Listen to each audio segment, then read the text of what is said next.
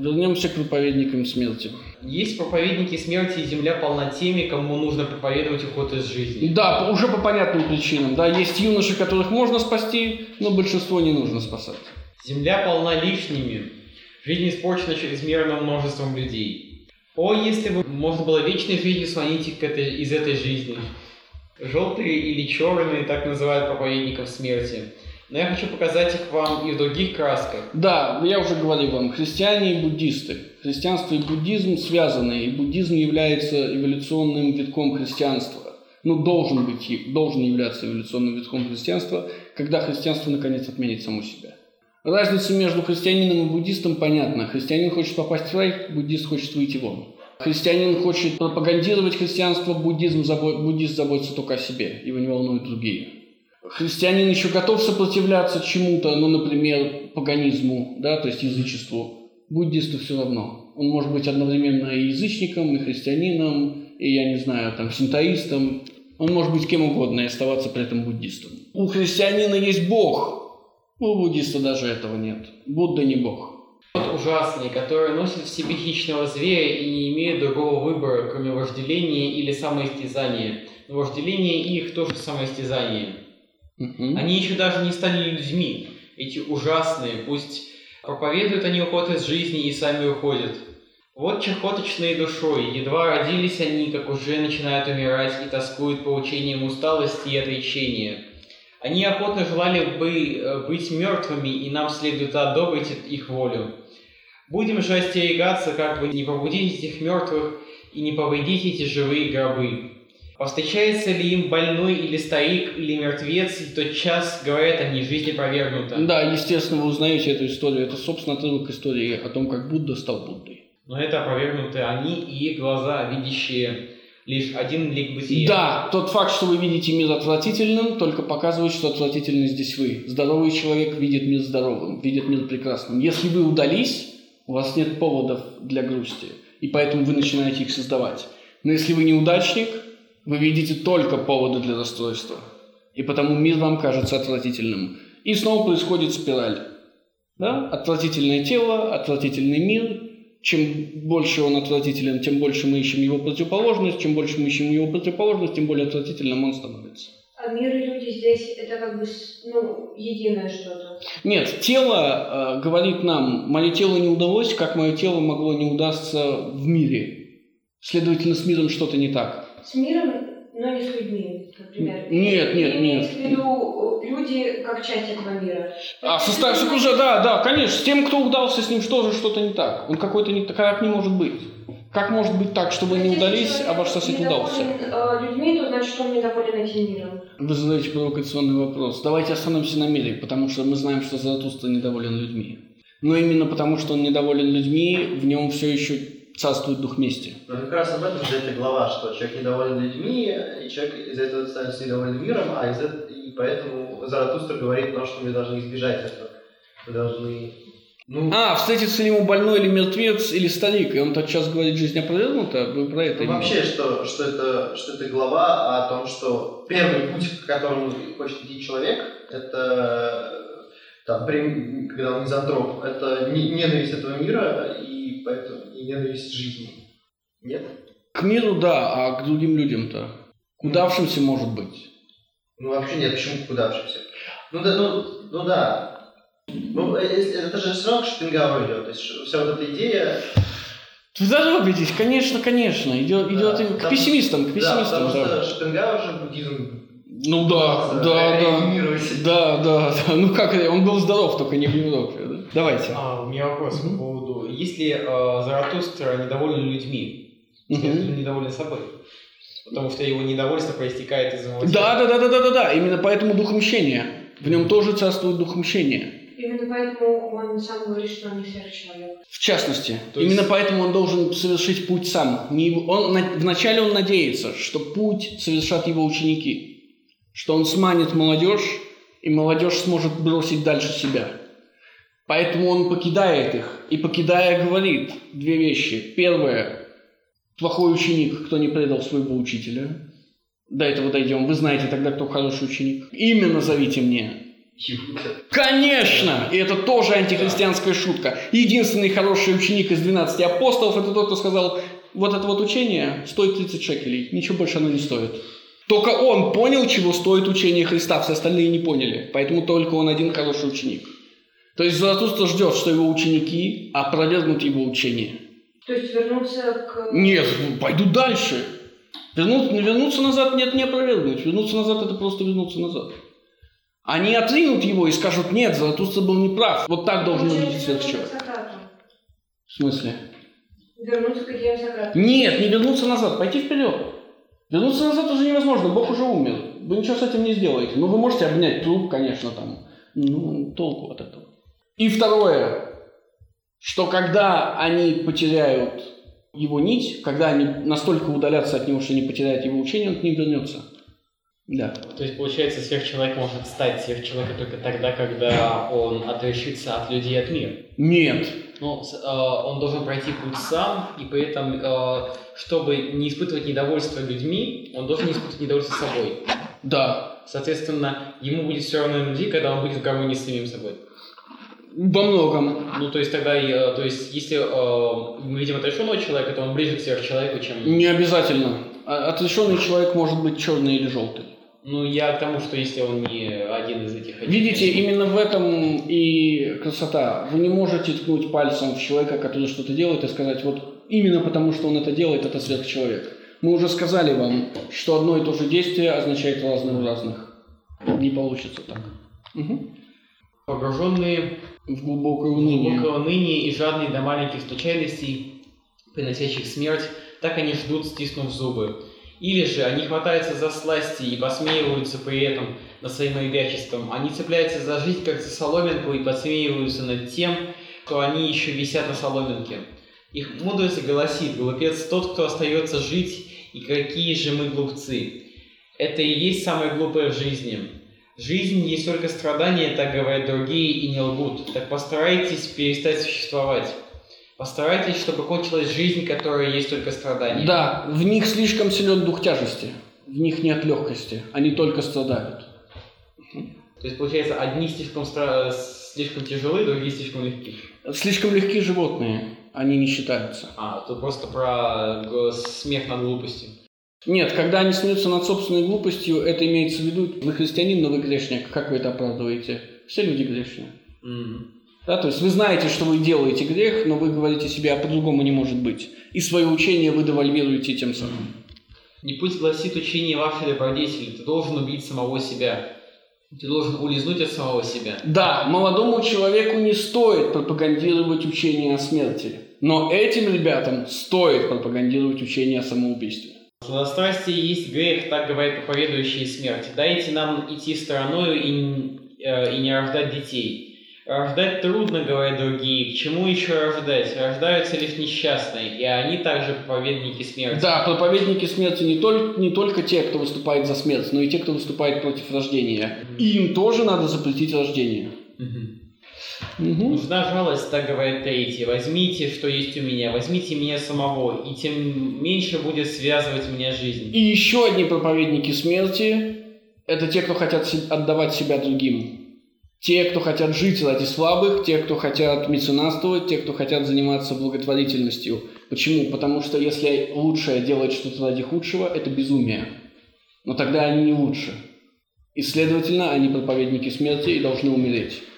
Если бы... Естественно. Да. Ну, да, Давайте. Если бы были они глубоко сострадательными, они бы отпили бы у своих ближних охоту к жизни. Быть злым стало, быть, э, стало бы их подлинной добротой. Да, если бы они продумали эту идею до конца, смотрите, что вы лежит калека, он корчится от боли. Как ему помочь? Добить. Конечно, так останавливается боль. Если бы они действительно были способны на великие поступки, они бы уже стали великими злодеями. Но они не способны на великие поступки, поэтому в лучшем случае они приобнимают коллегу и утешают его, вместо того, чтобы избавить его от страданий. И, соответственно, вместо того, чтобы избавить себя от страданий. Но они хотят освободиться от жизни, и э, что им за дело, что они еще крепче связывают других своими цепями и дарами. И даже вы, для которых жизнь и суровый труд и беспокойство... Смотрите, это единственное обращение Это единственный подсказ, как к кому обращается Золотуство. И даже вы, для которых жизнь есть суровый труд и беспокойство. Разве вы не очень утомлены жизнью? Разве вы еще не созрели для проповеди смерти? Угу. Все вы, кому дорог э, суровый труд и то, что быстро, ново, неизвестно, вы плохо переносите себя. Ваше усердие есть бегство и желание забыть самих себя. Кто же эти последние люди? Последние не в смысле последнего человека, а в смысле последние по счету, о которых говорит Заратустра. Не кальвинист? Нет, нет, они называются по-другому. Христиане уже были. Уже были. Уже были и те, кто говорил, что не надо рожать детей. Уже были и те, кто готов был все отдать. Остались последние, которые как бы трудятся, и которым нравится то, что ново, быстро и неизвестно. Социалист. Нет. Почему? Труд, труд, труд. Нет, это не рабочие. Рабочие делают одно и то же. Это философы. Это Шопенгауэр. Труженики от э, знания. Они все время пытаются открыть что-то новое, что-то неизвестное. Но на самом деле они пытаются убежать от себя. Если бы вы больше верили в жизнь, вы меньше отдавались бы мгновению. Но чтобы ждать, вас не хватает содержания, и даже чтобы лениться. Всюду раздается голос проповедников смерти, и земля полна теми, кому нужно проповедовать смерть. Или вечную жизнь. Для меня все равно, только бы они поскорее отправились туда. Да, есть те, от кого, есть те, от кого земля должна быть освобождена. Нас ждет следующая глава, название которой снова сомнительно. О войне и войнах. Да, это не глава о войне, это не глава о войнах, точно. Это они. Это о мужестве. Нет, о мужестве уже было. Ну. Опять? Ну давайте посмотрим. От наших лучших врагов мы не хотим пощады. И уже смотрите, мы, не я, а мы, я и мои ученики. Мы не хотим пощады. как и от тех, кого мы любим до глубины души. Позвольте же мне сказать вам правду. Мои собратья по войне, я люблю вас до глубины души, теперь и прежде я подобен вам, и я ваш лучший враг. Позвольте же мне сказать вам правду. Я знаю... А, остановитесь. Мои собратья по войне – это не мы. Кому он обращается? Смотрите, от наших лучших врагов мы хотим. Мы от наших лучших врагов. А дальше он обращается к собратьям по войне. Это кто? А если это его ученики? Что он говорит им? Что они как враги. И я ваш лучший враг. Да. Мои собратья по войне. Заратустра это воин? Заратустра это солдат? Кто такой Заратустра? Ну кто он? Правильно. О какой войне идет речь? Освящение. О духовной. Речь не идет об убийстве, речь не идет об оружии, речь не идет о тыкании друг друга острыми предметами. Речь идет о духовной войне. И в этой духовной войне Заратустра лучший враг даже своих учеников, потому что они должны победить его. Мгм. Я знаю о ненависти и зависти вашего сердца. Вы недостаточно велики, чтобы не знать ненависти и зависти. Так будьте же настолько велики, чтобы не стыдиться их. И я уже сказал вам, к кому он обращается, но вы должны ответить мне, кто эти люди, как мы назовем их. Высшие. А вы прочтите дальше, чтобы было понятнее. Если вы не можете быть подвижниками познания, то будьте, по крайней мере, его воинами, а не спутники и предвестники этого подвижничества. Достаточно. Кто эти подвижники познания? Кому обращена эта речь? Философ. Философы, конечно. Заратустра говорит, что он лучший враг философов, и что лучшее в философах – это война, а не мир. Но главное, он говорит другое. «Я знаю о ненависти и зависти вашего сердца. Вы недостаточно велики, чтобы не знать ненависти и зависти. Так будьте же настолько велики, чтобы не стыдиться их». Что говорит Заратустра? Он говорит, откуда исходит всякая философия Из ненависти.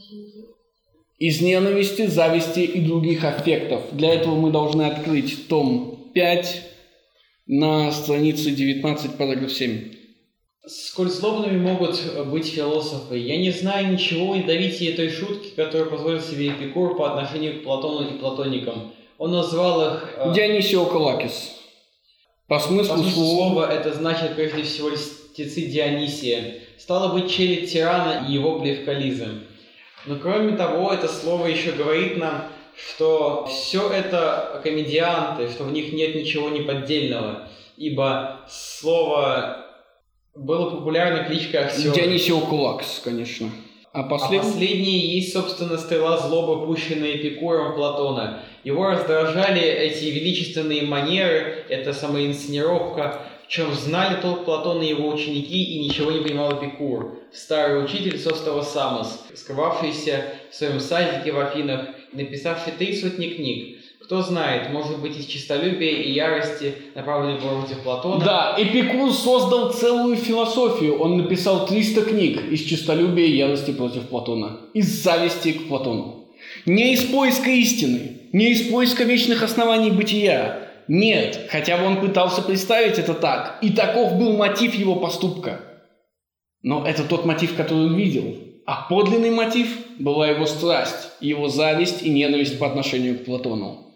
Следующий э, отрывок, страница 20, середина девятого параграфа. К чему создавать принцип того, чем вы и так, э, и так являетесь и чем должны быть? В действительности дело обстоит совсем иначе. Утверждая с восторгом, что вы читали, вычитали канон вашего закона из природы, вы хотите кое-чего обратного. Вы причудливые актеры и самообманщики. Это ваша гордость хочет писать природе, даже природе свою мораль и свой идеал, хочет внедрить в нее. Вы желаете, чтобы она была природой, согласно, согласной со стоей. Хотели бы заставить все бытие бытийствовать исключительно по вашему образу и подобию, к бессмерной, к вечной славе и всемирному распространению стоицизма. Да, стоик, стоики говорят, надо жить сообразно с природой. Но это не потому, что они открыли природу. Ничего подобного. Природу, как вы знаете, нельзя открыть. Из собственной гордости они начали приписывать природе те свойства, которые находили в самих себе. Иными словами, их философия – это не поиск истины, их философия исходит из их собственной гордости. Ничего кроме этого. Параграф 10, серединка. Усердие и тонкость, мне хотелось бы даже сказать хитрость, с которыми э, нынче всюду в Европе возятся с проблемой о действительном и кажущемся мире, дают повод поразмыслить и поприслушаться и кто не слышит за всем этим ничего, кроме воли к истине, тот без сомнений не может похвастаться очень острым слухом. И заметьте, воля к истине, естественно, в кавычках. Нет никакой воли к истине. В отдельных и редких случаях в этом э, действительно может понимать участие подобная воля к истине, какое-нибудь чрезмерное и ищущее приключений мужество, некое честолюбие утратившего свои позиции метафизика. Достаточно за всеми философами стоит в лучшем случае мужество и честолюбие. В худшем случае зависть. Нет никакого поиска истины, нет никакого воли к истине или стремления к истине. Есть только ваше тело и его эффекты, которые заставляют вас описывать мир так, как им это выгодно. Так и рождается всякая философия. О чем Заратустра и говорит прямо, я знаю, что все, что вы делаете, вы делаете из ненависти и зависти. Ну, поэтому философы никогда не любили честолюбцев, потому что они-то их конкуренты. Ну да, честолюбие философа это пиковое честолюбие, потому что он не кому-то хочет навязать свою волю, а он всему миру хочет навязать свою волю, как стойки навязали свою волю природе. Возвращаемся обратно. Я вижу множество солдат, как хотел бы я видеть много воинов. Униформой называется то, что они носят, пусть не будет униформой то, что они этим скрывают. Да, вы видите, насколько формальной является наука теперь. Тот факт, что вы к любой книжке обязаны написать введение, актуализацию, заключение, расставить сноски, как того требуется и так далее, и так далее, и так далее. Тот факт, что, например, вы не можете написать научную статью, не расписав в этой статье все присутствующие точки зрения по поводу предмета статьи, иначе она просто не будет принята, говорит о том, что во многом э, философия и наука перестали быть э, искусством и стали трудом, стали работой. В «По ту сторону добра и зла», если я не ошибаюсь, прямо в начале второй главы Ницше так и скажет, нам очень не хватает работников от философии, тех, кто занимается самым низким, самым жалким трудом. Но здесь Заратустра призывает к обратному. Да, вы занимаетесь самым отвратительным трудом, но этот отвратительный труд самым жалким, самым базовым, самым таким непритязательным. Но этот труд должен скрывать за собой ваше подлинное, не любовь к истине, а нечто совершенно другое. Угу. Будьте такими, чей взор всегда ищет врага, вашего врага. Как сделать из работника воина? Как сделать из солдата воина? Он должен ненавидеть того, что он убивает.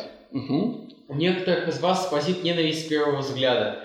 Ищите своего врага, ведите свою войну, войну за, ваши, за свои мысли.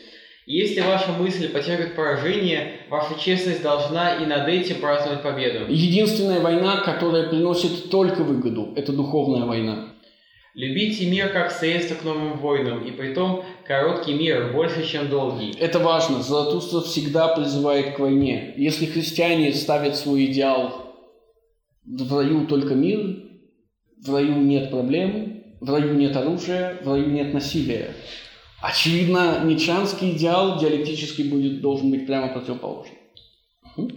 Я призываю вас не к работе, но к борьбе. Я призываю вас не к миру, но к победе. Пусть будет труд ваш борьбой и ваш мир победою. Угу.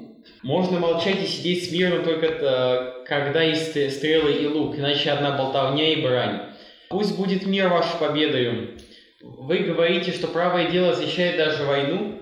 Я говорю вам, добрая война освещает всякую цель. Да, вы говорите, что цель оправдывает средства. Я говорю вам, что средство оправдывает цель. И война оправдывает всякую цель. Угу, дочитайте, и мы прервемся. Война и мужество совершили больше великих дел, чем любовь к ближнему. Не ваша жалость, а ваша храбрость спасала доселе несчастных. Да, война и мужество совершили больше великих дел, чем любовь к ближнему. Когда Золотуство скажет, что его, одна из его заповедей – это любовь к дальнему, он автоматически скажет о войне против ближнего. Почему война? Потому что Ницше считает, что война открывает в людях все лучшее – том 6, страница 101, параграф 3. Выискивать в греках прекрасные души, золотые середины и другие совершенства, удивляться в них, например, спокойному величию, идеальному образу мысли и высокой простоте, от этой высокой простоты, этой в конечном счете немецкой глупости, меня предостерег психолог, которого я ношу в себе. Я видел их сильнейший инстинкт, волю к власти – я видел их дрожащими перед неукротимой мощью этого инстинкта. Я видел, что все их институты вырастали из предохранительных мер, чтобы взаимно обезопасить себя от внутреннего взрывчатого вещества. Вернитесь назад и вспомните, как Ницше в э, «Рождении трагедии» говорит, «Я знаю, что дарийское государство возникло только для одного, чтобы защититься от Диониса. Теперь вы знаете выражение Диониса – Угу. Чудовищное внутреннее напряжение разрядилось затем в страшной и беспощадной внешней вражде. Городские общины растерзывали одна другую, чтобы граждане каждый из них обрели покой от самих себя. Естественно, это все взято прямо из Фукидида. Э, гражданская война на Киркире. Угу. Необходимость заставляла быть сильными, опасность была близка. Она подстерегала всюду. Великолепно развитое тело, смелый реализм и морализм, свойственный Эллину, был нуждою, а не природой. Да, если... Как, как сделать человека лучше? Поместите его в чан с кислотой. Если вы хотите выжить и стать сильнее, лучшая, э, лучшая атмосфера, в которой вы можете находиться, это атмосфера постоянной опасности. Ницше пишет это по-другому. Вы можете найти это в воле к власти. Нет, не это. Нужно все время э, танцевать под домокловыми мечами. Над вами все время должен висеть домоклов меч. Только так у вас все время будет стимул становиться лучше. Потому что если вы не станете лучше, вы погибнете. И греки в этом смысле номер один. Мы должны вернуться вообще назад и сказать, что изначально Гесиод объясняет то, что происходит в Греции, постоянную войну, вражду внутри городской общины. А, кстати, давайте забежим вперед одновременно и скажем, что именно эта война и борьба городской общины, и бесконечная зависть друг к другу и погубила греков.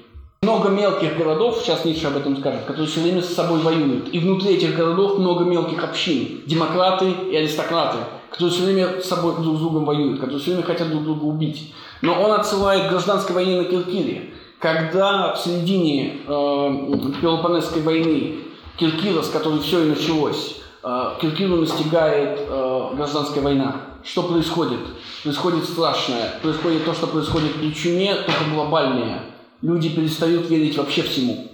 И даже друг другу. И тогда они понимают, становятся имморалистами, выживает только лучший. И начинают убивать друг друга. И тогда теряют, смотрите, и тогда теряют сразу силу многое. Не только сила клятвы ничего не имеет, но ничего не имеет, например, и кровная связь. Именно поэтому они имморалисты. Они родились в патриархальном обществе, где кровная связь – это все.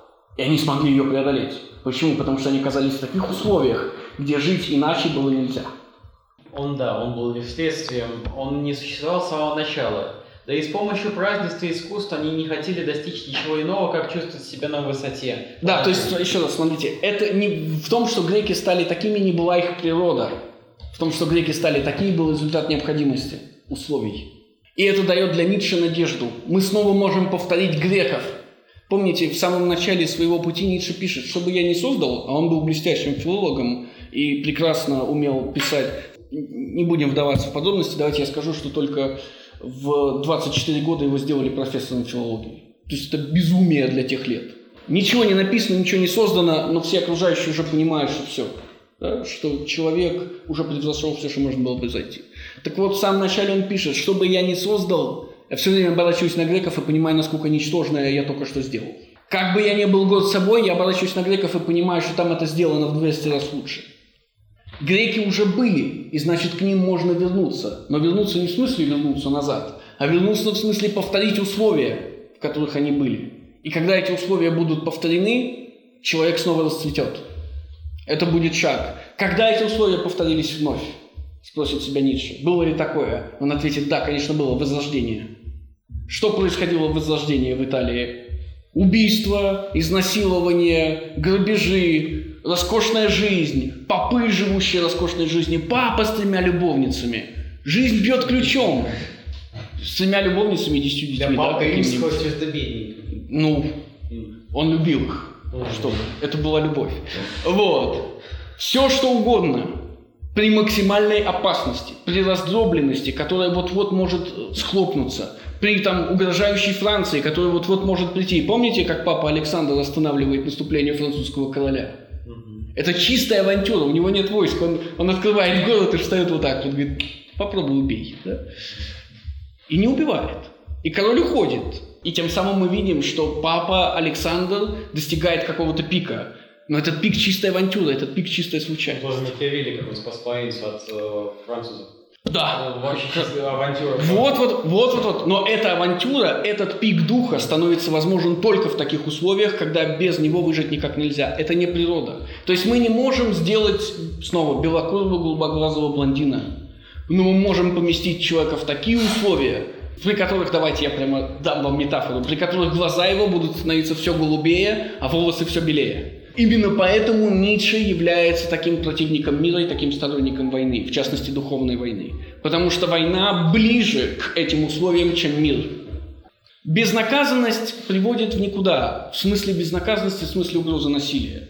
Угроза насилия, наоборот, делает вас все более и более сжатым, делает вас все более и более ясным.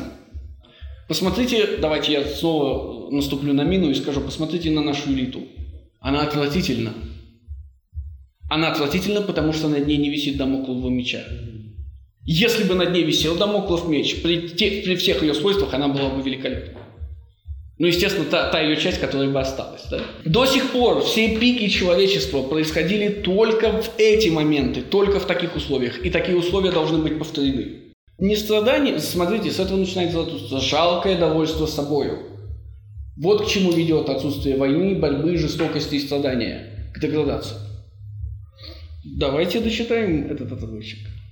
Судить о греках на немецкий манер, по их философам пользоваться простодушием сократических школ для объяснения того, что такое в сущности эллинское. Ведь философы... Декаданты. Декаданты и эллинство. Восстание против старого аристократического вкуса. Остановитесь. Естественно, кто первый начал говорить никакой войны ни при каких обстоятельствах, потому что я умру на войне. Философ. Да? Сократ. Сократ. Первый противник войны – это Сократ, потому что он знает, что старый уродливый нищий – это первый труп на войне. Потому что так как он нищий, его поставят вперед, а так как он старый, долго он не простоит. Сократ знает, что ему конец, поэтому Сократ говорит, не, не, не, нам не надо войны. Нам не надо войны. И это, естественно, подхватывается всеми философами. Вы видите это и в Данте, вы видите это и дальше. А можно дальше не читать, можно и нужно вернуться Кстати, обратно к четвертой части, да. Идея о том, что не нужна война, она очень хорошо воспринимается людьми, пока, ну, с широкими массами. Потому что большинство, Не хочет умереть. потому что большинство слабо, А да. как было до Сократа. То есть, почему до Сократа... А до Сократа была Пелопонесская война, которую только что вам Ницше рассказал. Нет, да, я к тому, что а, почему тогда до Сократа и до появления философов люди спокойно жили в войне, им было, конечно, может быть стрёмно, но они э, не говорили, что... Не... А, вы говорите, типа, как закончился Золотой век, да? Ну да, объясните. Есть две причины. Ницше попытается решить эту проблему и скажет, к моменту рождения Сократа из-за того, что произошло в Пелопонесской войне, начинается разложение старых порядков, старых обычаев. И Сократ первый, кто является союзником этого разложения, потому что в старых порядках и старых обычаях ему нет места. Ну, мы уже говорили, старый, уродливый, безродный, нищий, да? Ему нет места. Поэтому он начинает придумывать новый порядок. Сократ – разрушитель. И Сократ – созидатель. Но есть и следующий ход. Сократ – это неплохо, потому что Сократ совершает нечто новое. Сократ создает нечто новое. Он создает идею о душе, он создает идею о духе. Он делает человека более изощренным. Ницше напишет прямо. Диалектик – это злодей. Почему? Потому что диалектик совершает то, что никто не делал ранее, до этого. Диалектик заставляет своего противника доказывать, что тот не идиот. Они были простые, они были как козапасы. Поэтому, когда среди них появился старый уродливый нищий, они спрашивают, почему мы не должны тебя убить? И он объяснял им это. И они сходили с ума. Естественно, они сходили с ума в том смысле, что они хотели то же самого. Почему у Сократа так много учеников? Все хотели сделать то же самое. Но хотели сделать то же самое только потому, что нравы уже сходили на нет. Где мы можем найти этому доказательство? Аристофан Облака. Стрипсиад знает о Сократе и школе Сократа. Стрипсиад знает, что Сократ может сделать. И Стрипсиад хочет, чтобы Сократ это сделал. Здоровый человек не может такого хотеть. То есть пришествие Сократа – это хорошая вещь, потому что оно сделало наш дух более, более утонченным, более, и потому потенциально более жестоким. Но, естественно, пока условия, в которых родились греки и, собственно, произошло возрождение, не повторились. Как только они повторятся, и мы должны двигаться к этим условиям с точки зрения Ницше. Именно поэтому в конце он всегда будет говорить, и мы даже читали этот отрывочек, но их будет гораздо больше. После меня будут только войны, гигантские войны, я жду гигантские войны. Мое учение провоцирует гигантские войны. Потому что те люди, которые прошли и поняли, те вскинули руку, сказали, да здравствует победа, нам нужна гигантская война. Те люди, которые сидели в окопах с книжкой, выйдя из окопов с книжкой, с железными крестами на груди, спрашивали, как мы проиграли в войне, в которой мы не проиграли ни одной битвы. Нам нужна новая война. И, естественно, я поэтому и говорю вам, что Ницше и предсказал, и предопределил 20 и 21 век. То есть он не просто предсказал, да, не просто посозерцал, он еще и повлиял напрямую. Ну, вопрос, если человечество отрефлексирует опыт первых двух мировых войн, то что оно, эти войны до сих пор, как бы так, в истории, мы до сих пор не приняли их, если мы отрефлексируем эти войны, не проиграет ли Ницше? Смотрите, а, Ницше предсказал и предопределил эти две мировые войны. И он говорит, что дальше будут войны. Но он про них и говорил, да. Ну да. Соответственно, когда мы, переж... когда мы осознаем этот опыт э, этих войн и, собственно, что, что к ним, да, то есть что к ним привело, не получится ли то, что эпоха предсказанная Ницше закончится? И да, и нет. Да, естественно, тут же появятся люди, которые говорят, все, лишь бы только не было войны. И наступает Европейский Союз, наступает максимальная либерализация и так далее, и так далее, и так далее. Да, тут же появятся левые и скажут, вы что, все ницшанцы нацисты, Ницше должен быть забыт. Да, мы должны перенять какие-то его стратегии, но сам Ницше никогда. Да, уберите это прочь. Появится денацификация, которая скажет, все наследие нацизма должно быть забыто и сброшено вниз. Появится Советский Союз, который скажет, вы хотите что-то достать оттуда? Не надо. Это опасно, с этим не играют, это не для детей. И уберут прочь. Но с точки зрения самого Ницше, это только значит, что мы делаем шаг к последнему человеку. Предсказан ли последний человек Ницше? Да. Почему, э, если Ницше говорит о том, что нужны воины, во время этих войн не проявился кто-то близкий к сверхчеловеку? Были ли великие люди в этих великих войнах? Были ли великие м, пики духа человеческого в этих великих войнах? Тот факт, что половину из, из этих великих людей, половину из этого великого духа вам говорят тут же забыть, потому что это плохая половина. Это другой вопрос. Есть хорошая половина, есть плохая половина. Лучше бы с этим... Есть те, кто вошли в нашу модель, и те, кто не вошли в нашу модель, да? Вот они злодеи, а те, кто вошли, хорошие. это другой вопрос. И потом, помните, что как бы последний философ это кто? Кто закончил философию? Хайдегер. Ну а кто он? Кто этот прекрасный молодой немец, который выкинул Вебера? Все же были больны Вебером до него в немецком академическом сообществе. Потом приходит он, и все бросают Вебера.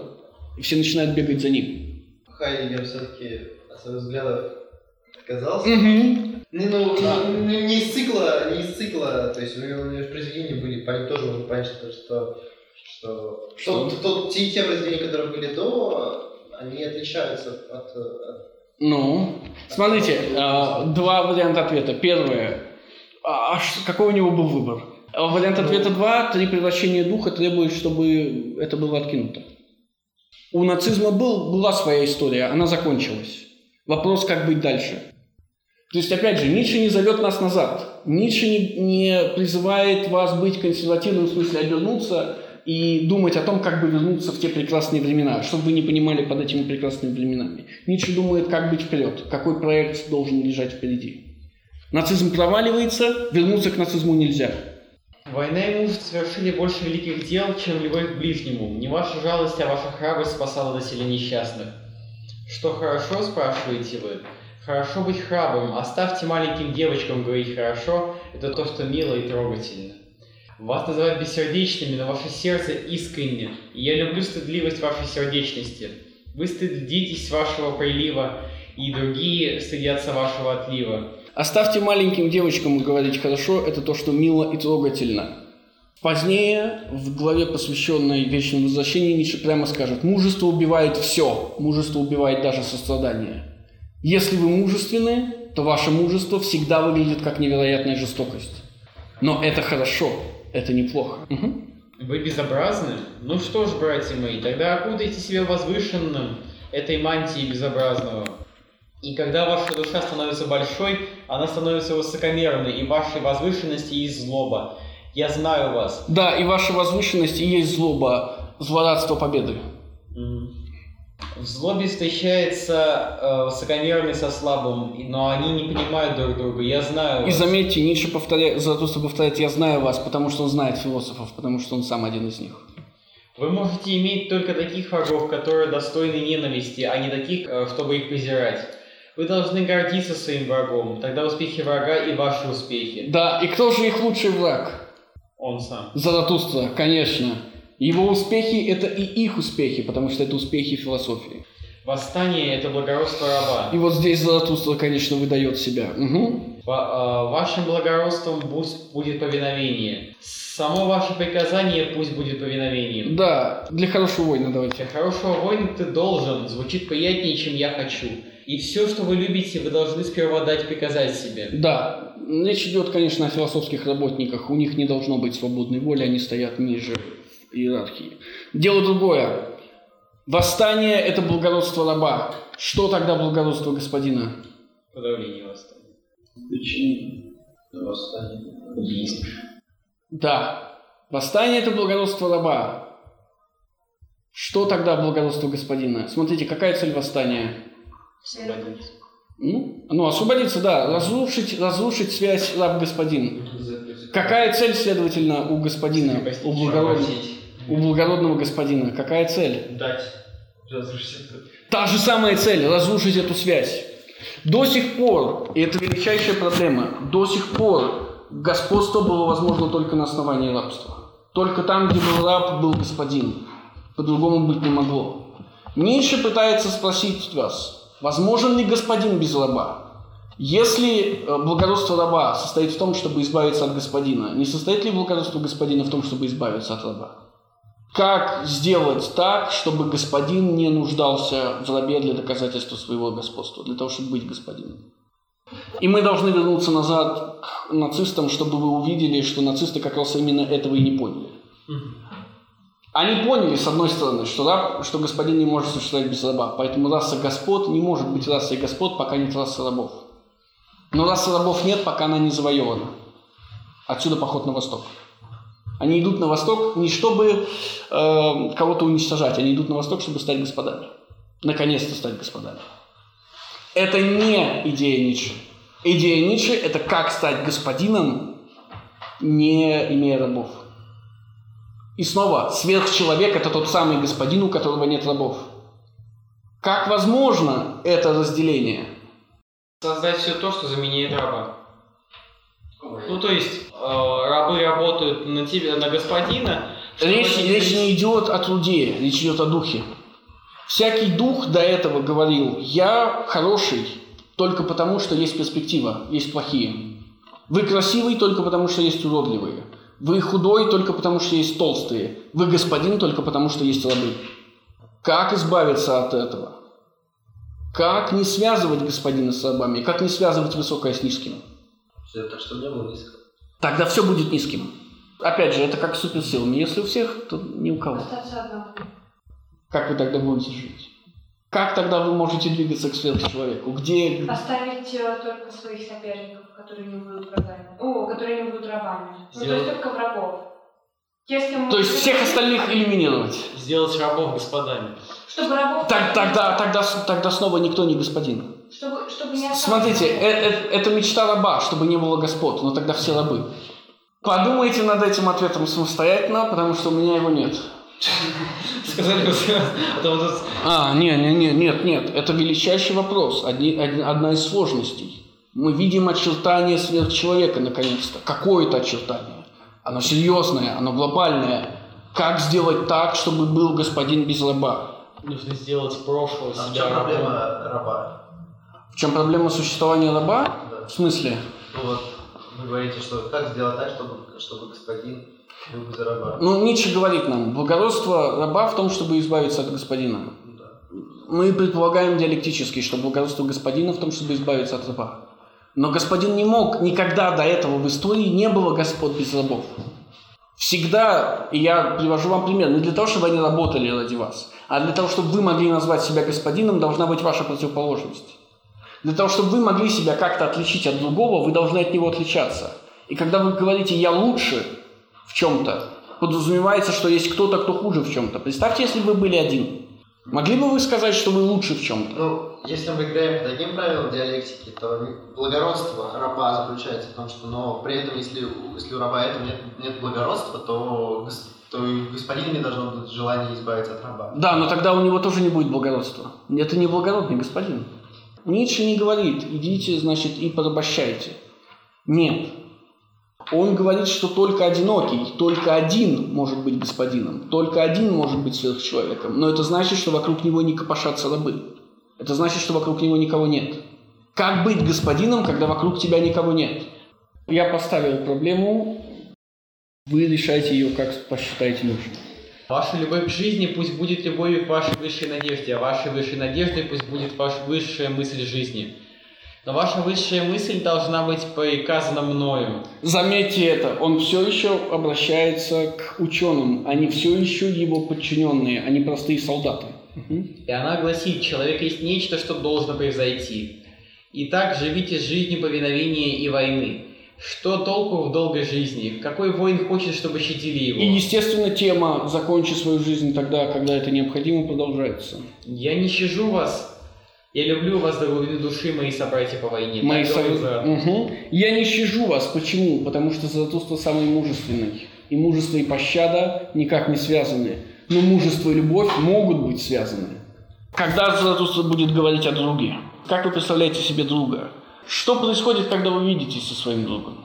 Разговоры, расспросы. Ну что это за разговор? О чем? Да. Чаще всего ваш друг хочет, чтобы вы его пожалели.